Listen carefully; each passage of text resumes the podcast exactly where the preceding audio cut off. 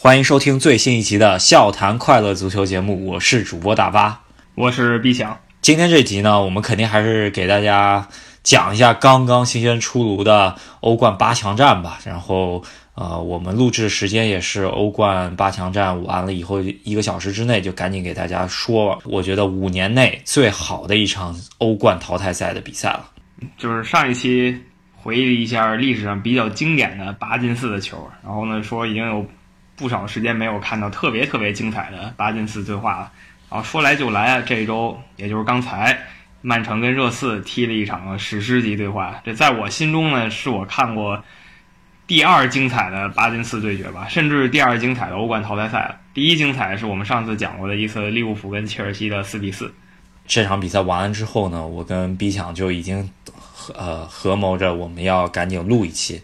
可是我跟 B 想说，我实在录不了，可能我边说话边哽咽，现在甚至都有点就是心跳加速太快。这场比赛真的是人活着这么久，我看这么多比赛，这种比赛才是真正值得我们去等待的。对对对，就是你要说这场比赛呢，水平有多高呢？它其实水平是中规中矩的，没有说出那种神仙打架比赛，也不是说菜鸡互啄，但主要这个流程啊。实在太跌宕起伏，你让一个编剧去编，他都很难编出这种故事来。对，呃，首先是这个比赛进入节奏特别快嘛，对吧？你这个比赛的情节，甚至比任何连续剧或者说是电影都更精彩，我觉得。而且这个不是编剧编出来，这就是。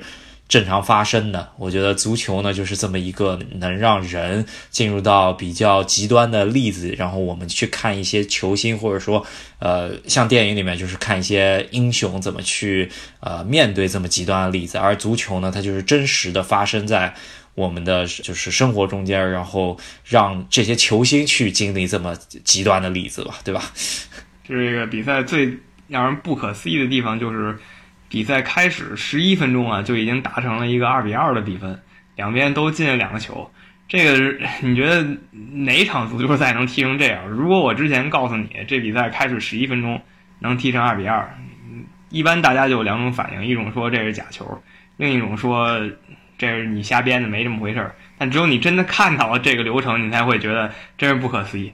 呃，这场比赛开始前呢，应该就是热刺手握一个主场进球的优势，然后来到曼城的主场。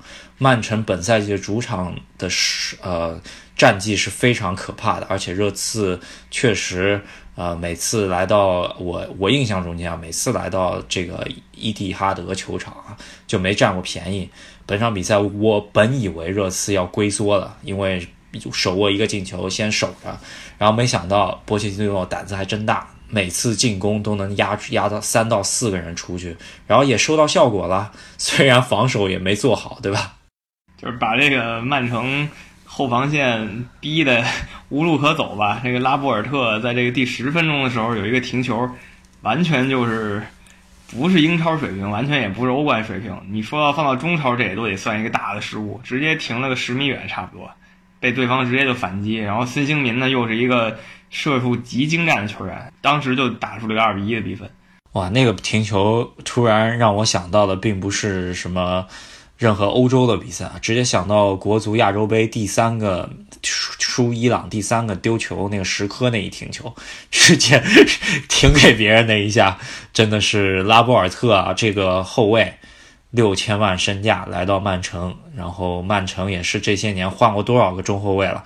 按照范志毅的话说，你那个中后卫一个个都换换哪儿了？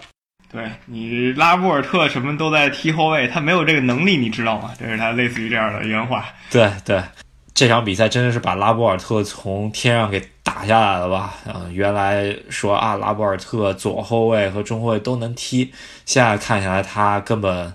中卫这个是这个位置啊，应该是不会再让他多多踢了。如果再让他多踢的话，我觉得会出更多的事故。我觉得，嗯，当然我们也在说这个拉波尔特，他能代表两个国家踢这个国家队比赛，一个是法国，就是他老家；另一个是西班牙，应该没没问题。为什么呢？因为他是这个巴斯克人，所以他是巴斯克人，他就能参加这个毕尔巴鄂队的青训。然后这些种种原因交织在一起，他也可以为这个西班牙队踢比赛，但这两个队都没找过他。所以你就可以想象，这个人其实有一些硬伤吧，是被两个队教练都发现了。对，但是呢，瓜迪奥拉喜欢，因为他的出球特别好，然后相对来说，呃，咱们现在也能看到世界足球的呃身价水涨船高，这么一个可能还没打出太多水平的中后卫吧，这是呃身价已经炒到六千万了。所以说，呃，真的好的足球人才，现在在这个起码在这个时代吧，这是非常稀缺的。你只有到呃，你不要说梅西、C 罗了，只像拉波尔特这种呃水平的人，可能也就半吊子的那种水平吧，对吧？也你要说一流也没到，就是一流半的水平的球员到市场上，只要一流到市场上。像曼城啊、大巴黎啊这些球队一哄抢，就这这就上了五千万以上了，对吧？对，其实花这么多钱呢，大部分的钱是砸在这个对未来能不能成才这件事儿上的赌注啊。就是说我花五千万，他实际这个球员当时只值两千万，那为什么我要花五千万呢？我觉得那三千万现在买了以后，如果他踢出来了，未来我可以。未来如果我想买的话，可能要花八千万，所以我现在干脆先花五千万把它买下来，反正我也不差钱，类似于这么一种感觉。那曼城他们这些有钱的球队老这么搞，搞了现在呢，这种二十岁出头、二十五以下的球员比比皆是，全是五千万、六千万。对这场比赛呢，也可以看出啊，我觉得上一场比赛的中卫搭档呃奥塔门迪加上拉波尔特可能会更好一些，因为孔帕尼相对来说。可以看出他的水平下滑的挺厉害的，虽然是有精神领袖的气质，但是本场比赛我觉得瓜迪奥拉的后防线排阵是肯定是有问题的。然后唯一的亮点吧，我觉得本场比赛曼城这边亮点应该是三个人吧，啊，一个是德布劳内，一个是斯特林，还有一个依旧就是那个阿圭罗吧，对吧？德布劳内不用说了，这场比赛。曼城虽然被淘汰了啊，但这场比赛四比三的比分，曼城本场比赛是赢了。最大的功臣肯定是德布劳内送出了三脚助攻，而且都是在关键时刻。然后斯特林呢，也是一上来就给这个曼城打开了进球账户。就当时斯特林进球以后，曼城是一比零领先的。也就是两队完全回到同一个起跑线上，然后阿奎罗呢是在这个曼城三比二的时候，就是曼城急需要再进一个进球才能逆转的情况下站了出来，来了一脚，算是阿奎罗拿手好戏吧，在这种角度比较小的情况下直接就抽了，打得非常犀利，然后守门员一点办法也没有。这场比赛阿圭罗这脚抽球让我想到了可能一二年那个疯狂的赛季吧，也是。呃，跟这场比赛的情况有点类似，只是那场比赛出现在英超的最后一轮的比赛中间。阿克罗在九十九十几分钟的时候伤停补时阶段，然后帮助曼城在禁区内抽进呃 QPR 一个进球吧，帮助曼城拿到了他们梦寐以求的英超联赛冠军。这场比赛隐约让我看到了那场比赛影子啊！阿圭罗抽进这个球，把曼城的比分拉到了第一次领先，在这两回合比赛中间第一次出现领先的情况下。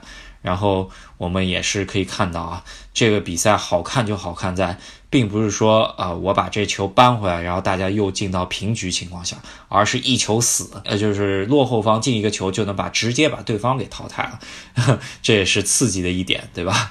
所以说这个比赛整个就是这样。刚才也说了，斯特林一上来就那一球是拉回到起跑线上的，然后孙兴民两分钟以后就扳平。孙兴民第一个球进了以后，热刺是总比分二比一领先的。曼城要想赢，他得再进两个球。然后曼城呢就压上来，就刚压上来就出现了我们讲拉波尔特那个失误，然后孙兴民又进了，曼城就得进三个球。就曼城还真就进了这三个球，所以这比赛真的太刺激了。然后打到这个四比二的情况下，其实我当时觉得热刺很可能没有希望了，因为心态可能已经崩了嘛，因为他们阵容也确实没有谁可以用了。你说你换谁还行啊？最开始上那个西索科呢？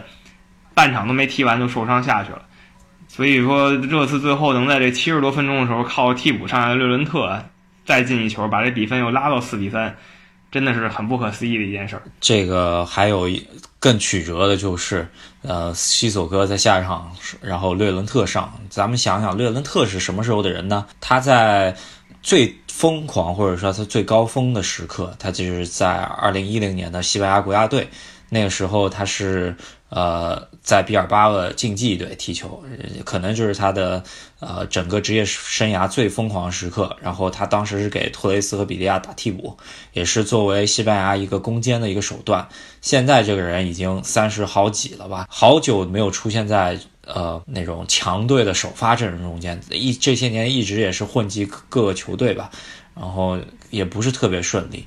在热刺呢，他其实就是想签他下来，因为他身高比较高嘛，想想作为一个备选方案来用的。这个时候，西索科一受伤，往往那个波切蒂诺啊，往替补席上一看，能用的同位置中前场的位置只有略文特这么一个人，其他有四个小孩加上两个后卫，呃，只能上他。这其实就是不得已的一个选择吧。没想到这么一个。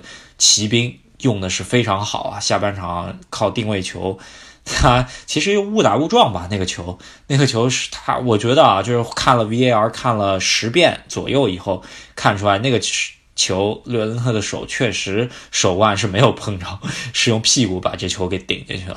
这个球其实我看刚才不管是论坛还是贴吧，还是说什么各种的网站吧，好多球迷还在争啊，略文特这球到底进没进？但是裁判当时确实也是看了好多遍，那个电视台导播也是疯狂的重复放那个地儿。我也觉得是没碰到。热刺在这一场比赛的时候，其实已经明牌了。他首发十一个人，虽然替补席上有七个人，但是他能上的其实就三个，其中一个进攻，两个防守。所以说，这热刺这场最终能把曼城逼到这个位置，真的很厉害，真的已经是把战术啊什么的发挥到极致了。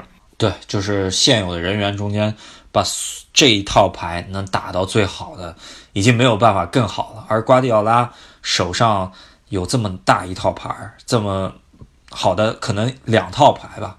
然后第一回合感觉特别保守，我觉得输两回合输球输的更呃关键一点的就是第一回合实在打得太保守了。德布劳内、萨内在第一回合都没有出场。就我就不是很明白，为什么瓜迪奥拉在第一回合不去拼这么一个客场进球，直接导致本场比赛这么被动，然后被别人进了两个客场进球之后，需要连扳三个，扳到了之后呢，呃，这个也没有守住吧，这个优势可能，嗯，本场比赛两个中卫搭档选择的也不是特别好，可以看出啊，瓜迪奥拉有好多球迷吧，大家都诟病。瓜迪奥拉是抱大腿的教练啊，或者还喜欢瓜迪奥拉球员就说，呃，球迷就说瓜迪奥拉是一个能够把整个球队带到另外一个。境界的一个教练，然后能把整个球队踢得特别好看，能拿很多冠军。不喜欢他的球迷们就诟病说：“哎，你每次带球队都是顶级首发，或者说是顶级首发加替补，然后给你无限的转会资金，然后让你完全来运作。但是你每次也带的不咋地，除了巴萨那一次以外，其他说实话都挺一般的，对吧？而踢欧冠也不是很行。曼城已经连续。”多少届都是八强了，是吧？他的前任智力工程师都带到了四强，然后说明曼城是有水平进四强的。可是他每次只带进八强，这就是一个问题。如果把这个曼城就是他的阵容拿出来看，我觉得欧洲几乎没有球队能出其右。他这场比赛上的这个三个前场，中中间有阿奎罗，然后两边是这个斯特林跟席尔瓦。他替补席上呢也做了三个同样实力的前场吧？你看萨内、马赫雷斯和。这个巴西小将热苏斯，那他最后呢，慌慌张张才把这个萨内派上来。其实你有很多可以调整的地方。这个萨内，我看他好像连热身的机会都没有，就是完全瓜迪奥拉可能就没有想，我最后会被逼到这种绝境啊，他才把这个萨内想起来。所以说他的临阵啊什么的，其实是有一些问题的。然后有一点我要说啊，就是阿圭罗这个球员呢，他确实射门。呃，完成射门的能力是特别强的，但是本场比赛看过来，他跟梅西的差距就是他一个人是摆脱不了很多人的。我们昨天也看到梅西什么表现了，是吧？梅西是能突能射，而阿圭罗的突破呢相对次一点。虽然有时候能过一个人，可是他老想着过第二、第三个人的时候，就把会就会把球给丢了。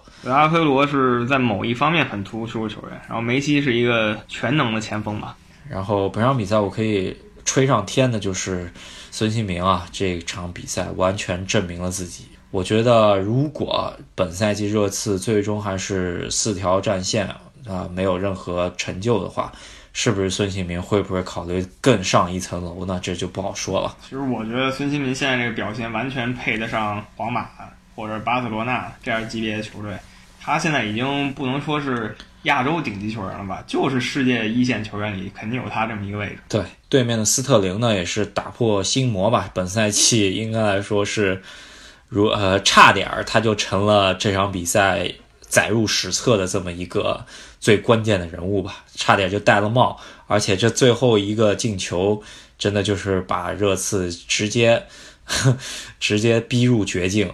可咱们不敢说啊，因为什么都有可能发生，不敢说四零这球如果算进了之后，热刺能不能再翻一个？但是这球没给他判进。嗯，咱们又得说了，我觉得两回合，曼城和热刺两回合比赛中间一共出现三次比较有争议的 VAR 判罚。第一次呢，就是呃曼城呃打热刺，然后射门打到呃丹尼罗斯手上，然后去看了 VAR。给了一个点球，然后这球阿圭罗没射进，对吧？第二次就是呃略伦特那个拿屁股拱进去的那球，手势我看着是没碰到。第三个 VAR 就是这么一个关关键键 VAR，而也是呃，我觉得为什么会出现这么。极端的例子的一个导火索，也就是这个赛季欧冠采用了 VAR，因为很往年很少看到，哎，绝杀球进去了，然后裁判也没吹，然后边裁也没举旗，那个庆祝都庆祝好了，这不太就已经绝杀把呃这场比赛是给杀掉了吧，对吧？肯定是另外一个输的球队就开始反击了。这场比赛完跟以往不同的情况下就是。这球居然给判回来了，靠 VAR 是吧？这也这也是因为这 VAR 是本赛季第一次采用，才会出现这么一个情况。我觉得，所以所以这场比赛在这件事上也是有一个历史性意义的。说句实在话，这种球进了没有大问题的时候，裁判也就不管了。而且说实在的，我感觉热刺队自己都没有发现，就是开始曼城拿个球是有越位的。因为那个采访埃里克森的时候，他说他自己也不知道，他就觉得完了，这场白拼了，拼到最后还是输了。类似于这种感觉，但是没想到这个 VAR 把他们从那个生死线上拉回来了。然后比较讽刺一点呢，这瓜迪奥拉他在这个英超联赛的时候，他老说这个 VAR 啊，这东西很重要。我们这个联赛没有这个，我觉得不好。我觉得需要有这个 VAR 来帮助我们这个联赛变得更职业化。现在这个 VAR 是亲手把他自己给坑了，也不能说把他给坑了吧。我觉得总体来说，VAR 的判罚都还是正确的，只是在正常肉眼裁判转瞬即逝这么一个呃，在场上这么极端的情况下，他是不可能判出来的。现在呢，就有 VAR，他可以回去再慢慢看看个十遍二十遍，跟全世界观众一起，就像在电视机前一样看出来啊，然后给他判对。我觉得 VAR 还是很重要的，不然是有多少冤案错案这。上哪说理去啊，是吧？我觉得啊，这这这个可以看到，足球已经把两个教练这么绅士、穿着西装笔挺进场的两个教练，都已经逼到了一个波切蒂诺连领带怎么打都不知道。怎么回事了？然后也瓜迪奥拉那绝杀之后都已经把上衣给脱了，裤子内裤都露出来了。我记得印象中间，这又让我想起了一个非常经典的瞬间嘛。印象中间，呃，斯特林把这球打进去之后，我给我的第一感觉，就心里的第一感觉啊，是当时切尔西被伊涅斯塔绝杀的那个赛季，就是那场一比一的那个赛季，在斯坦福桥那场惨案吧。然后当时也是瓜迪奥拉。呃，非常激动啊，也是跑跑到角球旗那边去呃庆祝了，然后那个时候内裤也差不多脱了。我觉得 这场比赛跟那个情形类似，只是他发觉哎裤子都脱了，让他看到了这个。大巴也是引用了一些老梗啊，反正总的来说这场比赛该有的悬念都有了，水平方面呢。反倒一般了。这刚才说这个拉波尔特有一些致命失误，其实热刺这边也不过如此。两个边后卫呢都送了，如果他不送的话，曼城也不会这么轻松的把这比分一度打到四比二。因为你想啊，丹尼罗斯本场比赛呢是呃表现其实还算可以，除了送球的那几次啊，就是你想啊我我我能想到就是从左边路传中进来，呃中间伯纳德席尔瓦差点就已经空门了是吧？捅了一下，然后丹尼罗斯在脚。在呃，席尔瓦捅到之前把这球捅出去了。这个球如果说是正常后卫，如果做在一场比赛中重做出这么一个动作的话，我觉得七分应该是能有的。再加上热刺是最终晋级的球队，然而，哎，咱们发觉，哎，他在比赛赛后他只拿到六六分，就能想到他这场比赛他的右路被爆成什么样子了。失误是挺明显的，但是瑕不掩瑜，这场比赛他们最后拼下来了。丹尼罗斯呢，也就是逃过了一劫，他其实问题还是挺多的。咱们既然热刺晋级了，也就不在这儿多说了。对，好看就好看在这是一个系列剧，就是热刺和曼城，他们后面下周末又要开始英超上面来一场直接对话了。我觉得热刺呢需要争四，然后曼城呢需要争冠，然后曼城跟利物浦也能也咬得死死的。作为利物浦球迷的你呢，我又不知道。看到曼城被淘汰，到底是开心的还是不开心的？这说明瓜迪奥拉要收兵，直接到英超死刚英超了的节奏了。其实我觉得利物浦球迷作为这个曼城的争冠对手，大多数人还是希望曼城不要在欧冠走得太远。因为为什么呢？你其实看他的阵容，他去年打出那个几乎完美的英超赛季，这波人基本都还在。那唯一一个新来的这个重要球员就是这个马赫雷斯。但这个马赫雷斯他来曼城呢，他也不是为了英超冠军的，因为他自己也拿过英超冠军。他们其实就想纠集到一起拿这个欧冠。也就是说，这个队他不管拿了英超联赛杯，甚至说五月份的足总杯，不管拿了这些哪一个，他都没有拿这个欧冠让他开心。所以他现在欧冠拿不到了以后，很有可能他一盆冷水浇到头上，他万念俱灰了。啊，就不想好好踢了。英超呢，对曼城来说没有那么大吸引力了，没有没拿过英超的球员了，所以很可能他就溃败了，因为他要连连续踢正四的热刺跟曼联两个强队。对，呃，曼城呢也到了他们就是整个赛季在四线作战最关键的时刻。我看了一下，一般来说，呃，很多球队啊，来到五四月中旬、五月份的时候呢。一般来说，可能也就四五场球踢完就结束了。整整个赛季，看一下曼城，还好他们欧冠是被淘汰了，不然的话，他们后面这比赛真的是又是三天一场，三天一场，整个赛季下来都是三天一场，因为他们四线都活着，或者说已经有的已经拿到了，或者四四线都都一直保存着希望，所以说他们。我觉得他们本赛季应该怎么也得踢起码近七十场比赛了。我觉得这个已经非常恐怖了。所以曼城有两套半阵容可以用，依旧踢得很疲惫。你可以想象为什么。然后热刺正相对了，就一套阵容可以用。这热刺之前其实也是坚持四线的，最后发现自己坚持不下去了，多线崩盘。我觉得呢，就是说，嗯，热刺本场比赛万亚马这场比赛也是用万亚马这么一个人呢，我觉得已经。突出了波切蒂诺真的是实在没人可用了，因为万亚马这个人，我觉得上次见他应该起码得上上半赛季的时候打那种弱队的时候给他替补上场的机会了吧？这么一场关键的英超，呃，这么一场欧冠第二回合淘汰赛，上了一个之前没怎么用的后腰这么一个位置，呃，虽然呢他的防守能力也行，但是。如果他是有人用的，他绝对是不会用他的。我觉得，所以到周末这场依旧是曼城主场跟热刺，热刺就像我们说的没人可用，他很可能就排出一样的阵容，你也别指望谁还能火线复出赶上这场球了。曼城倒是有很多变数，他可能急于要在联赛里复仇一下。对这场比赛，我也看到了哈里凯恩啊，在他自己认证的推特下面发了一个庆祝。画面，然后他庆祝到一半，有点那么的一点尴尬。为什么热刺首次连呃欧冠打入四强啊？就是创造历史。然后他只能在电视机前看，然后他本赛季已经报销了，他也踢不了，所以说对他来说也是挺痛苦的，看着心里挺馋，但是没法踢。是，其实说句难听的，孙兴民为什么老能进球？咱们上一期也说过，他跟凯恩在这个进攻的时候有点互相抢机会的感觉。孙兴民呢？凯恩一不在就哐哐进球。凯恩一回来，大佬位置一有人，孙兴民就哑火，然后就踢得很一般。那我觉得还是比较期待周末这一场吧。这场踢完以后，发觉哎，周末这一场还真是挺关键的。那个利物浦球迷、曼城球迷或者英超球迷嘛，都得看本赛季争冠的争四的最重要的一场比赛，也就是这周末，大家也敬请期待一下吧。对，这场完了以后，不管结果如何，曼城还得马不停蹄的跟曼联有一场德比，还是一场补赛，连续两场英超联赛吧，决定了这个赛季英超最后的格局。这场比赛咱们就聊的差不多吧，我觉得，呃，人生。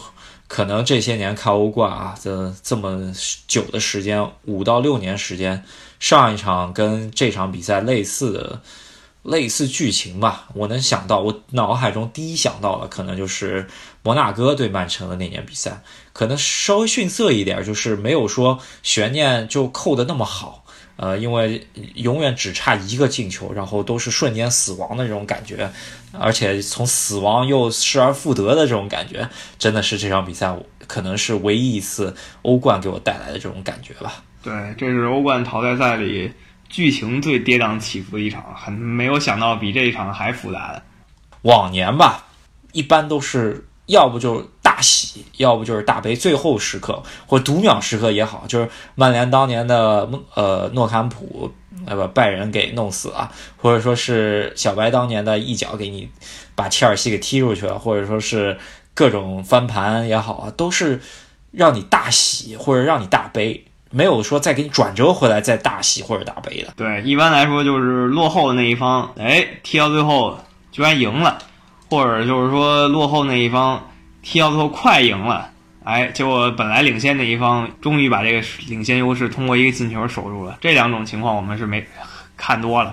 那今天这个呢，是落后那一方已经赢过来了，结果原来领先那一方又给扳回来了。结果 最开始落后那一方差点又扳回来，这个来回几下真是前所未有。所以这场比赛是永远留在了足球历史里的一场比赛。好啊，那我觉得这把这场比赛说透了之后呢，我觉得再说今天发生另外一场比赛，可能就是轻描淡写、一笔带过了吧。当时，对这个另一场就是利物浦客场打这个波尔图。那上一次节目已经说了，利物浦在主场拿到两个球的优势，他又是实力相对强那一波人，他只要中规中矩，不玩火，然后别。乱踢拿下是没问题的，所以这一场开始，波尔图也是想给利物浦施压吧。但是利物浦呢，顶住压力以后，第一次射门就进了。进那个球以后，大家还以为马内是越位了，是吧？马内自己也没有面无表情，结果又是靠这个 VAR 发现马内没有越位，他只是启动比较快。对啊，然后利物浦中规中矩，呃，是可以看到这个首发出来之后呢，扎叔也是挺小心的，怕被翻盘，对吧？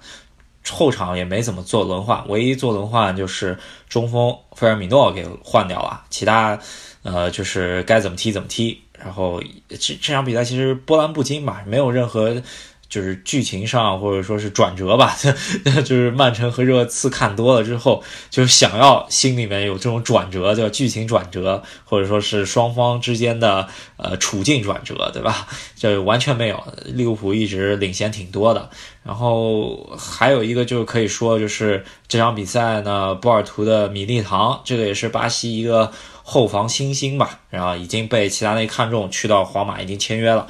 呃，也期待他在皇马干得更好吧，因为他身边的这几个搭档全是都是皇马出来的老将了吧，对吧？那他跟卡西利亚斯啊，然后佩佩这些人搭档，这一场比赛真没太特别多可以说的，那就转到二十四小时之前的两场球吧。那两场球还可以，但是比不了热刺跟曼城这场，那是肯定的。对，呃，这场比赛可以过渡过去，就是范戴克最后头球进了一个球，然后范戴克进完这个球呢，我就发觉，哎，今年的，呃，明年的欧洲杯呢，是中间荷兰是不是真的是要发威了？这不得了啊！这两。这两个中卫昨天进一个，今天进一个，然后这后防稳的，这是铁铁如磐石了。我觉得，就是昨天的德里赫特这么一个小将啊，真的已经是把整个欧洲都给震惊了。这个首先阿贾克斯上一轮能把皇马给搞翻，也看出他的实力不俗。然后这场比赛居然也是爆了个大冷，把尤文给掀翻了，而且还是在尤文的主场。而且还是他们占据绝大部分主动的情况下，然后控球，然后进攻，把尤文图斯给弄翻了。是这个阿贾克斯在去年赛季开始的时候，没有太多人看好，毕竟这个荷甲联赛呢，他连五大联赛都不算，所以平时关注人就相对少，所以到欧冠里呢，大家也没觉得他能搞出什么名堂来。然后这么一路踢下来，他在这个十六进八的时候，在皇马的主场就是大闹了一次，把皇马给打爆了。然后大家可能觉得这是一时的经验。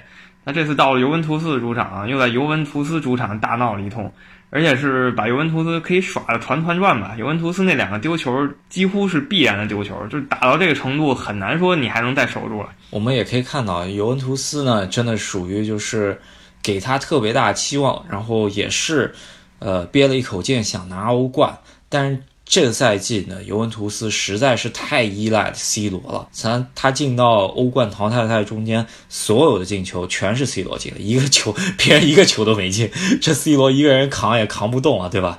其他人真的属于有点抱抱大腿抱太厉害了。所以说这个阿贾克斯这个传递起来，把尤文图斯打的找不着北。尤文图斯可能开始也没有把阿贾克斯太当回事儿，觉得你们是一帮那个青年军。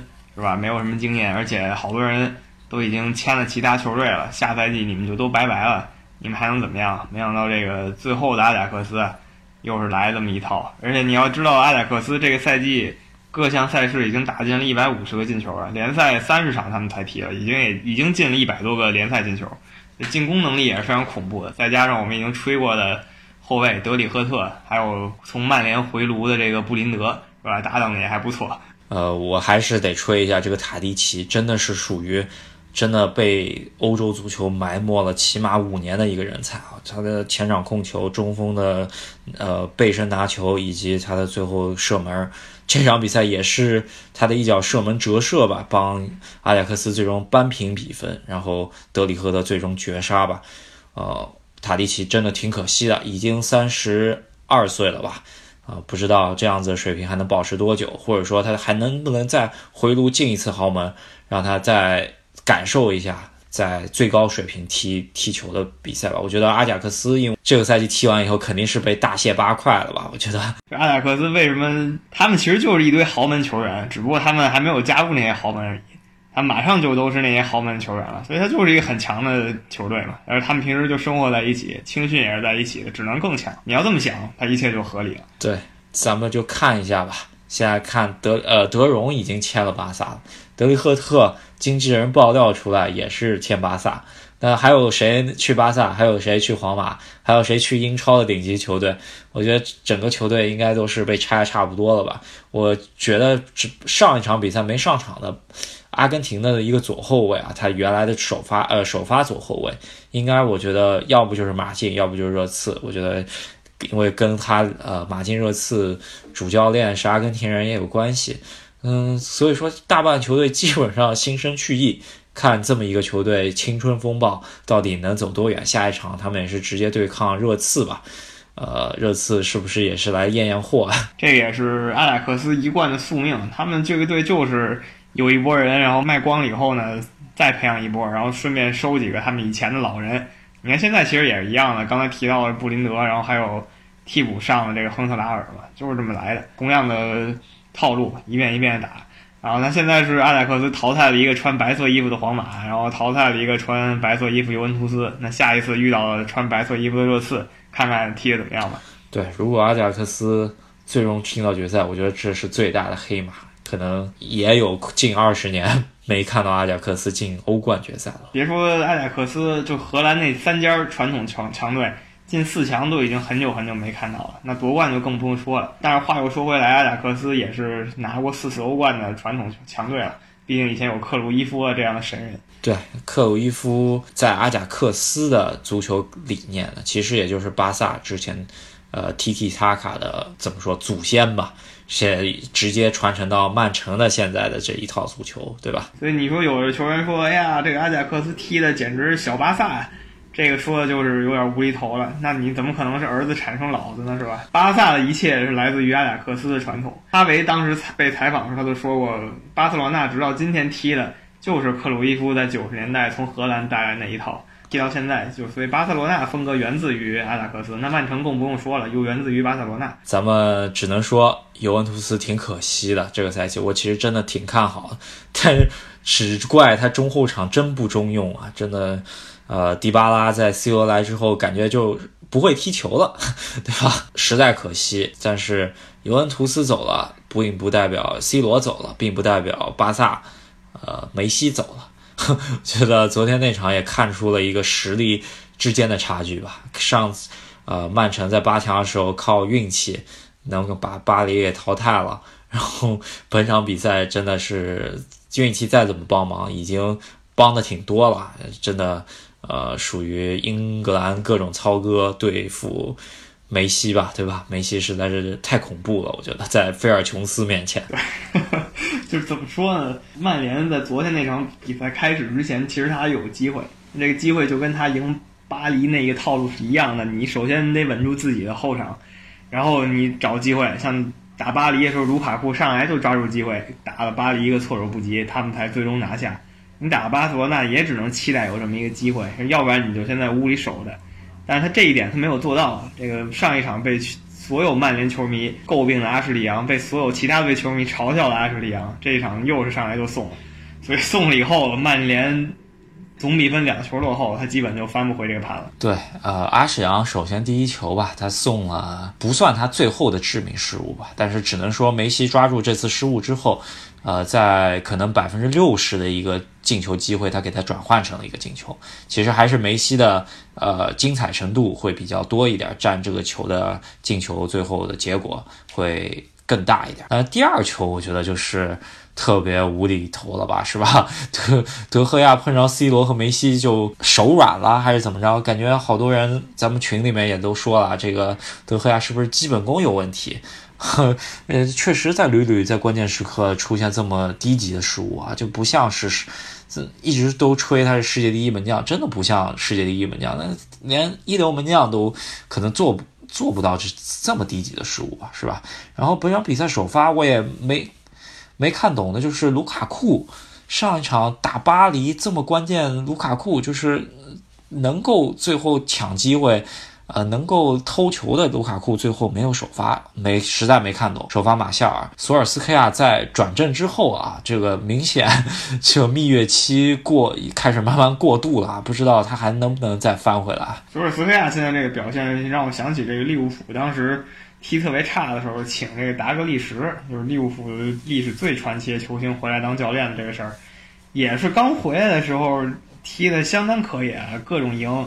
然后一度又要重回前四了，然后大家就觉得，哎呀，这个传奇就是不一样。然后踢到赛季末时候给转正，转正了以后就发现跟不上这个潮流，就只踢了一个赛季，他自己就退休了。一开始的优秀表现多半是通过打打鸡血得来的，而并不是说他真的有什么高人一筹的地方。对，本场比赛呢，梅西啊，就是我这场比赛看到一半，可能就是呃库蒂尼奥把这球给。踢进去之后呢，这我也就换台了，看尤文那边，然后发觉这个比赛啊，我因为把那个这场比赛声音给放在那儿，然后就一直听到就是解说员就说梅西、拉奇蒂奇、苏亚雷斯、罗伯托、梅西、拉奇蒂奇来回倒腾，这就你可以不用看这场比赛就知道这场比赛的局面是怎么回事，就是巴萨六。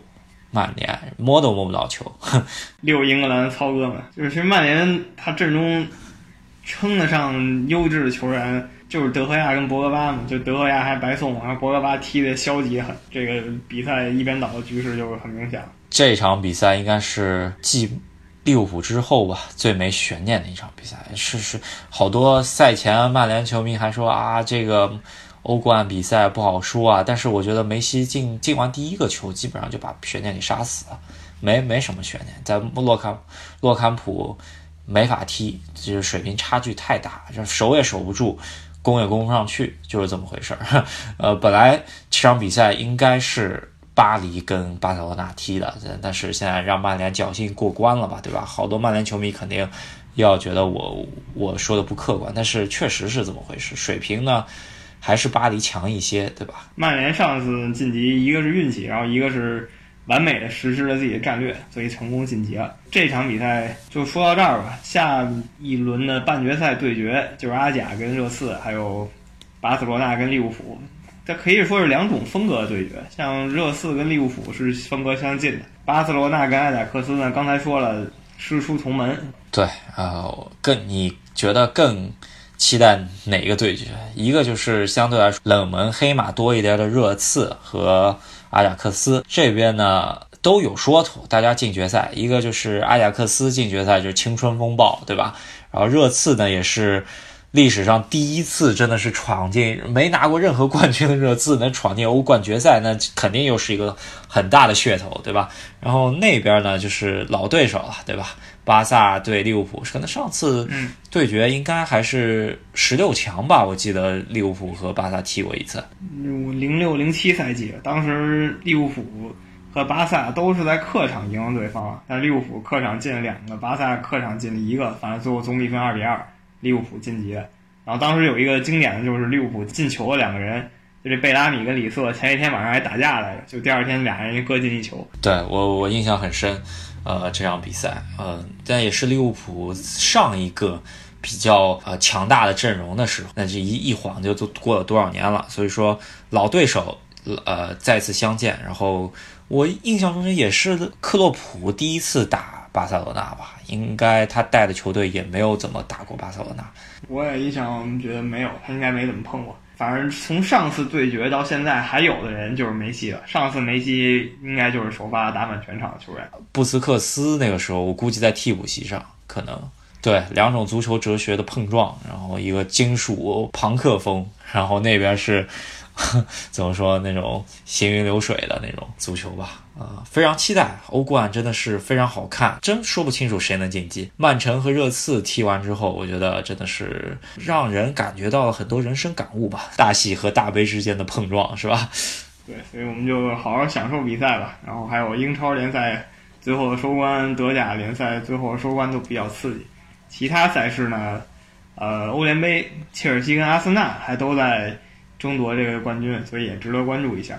对，这赛季到底能不能出现英超六队都有希望进到欧冠决欧冠比赛资格，然后 联赛第四被挤掉，这就不好说了。对，好，我们拭目以待吧。那这一期咱们就说这么多。对，然后想进群的朋友们也是私信赫斯基大帝，有很多私信过赫斯基大帝的朋友呃，发觉赫斯基大帝没怎么回，你们到你们自己的私信，在喜马拉雅的私信。里面去检查一下，应该赫斯基家都有回复了。呃，如果大家想听任何别的足球呃话题的话，也是给我们在节目底下留言，我们一定会多多关注的。感谢大家的支持。那咱们这一期就说到这儿。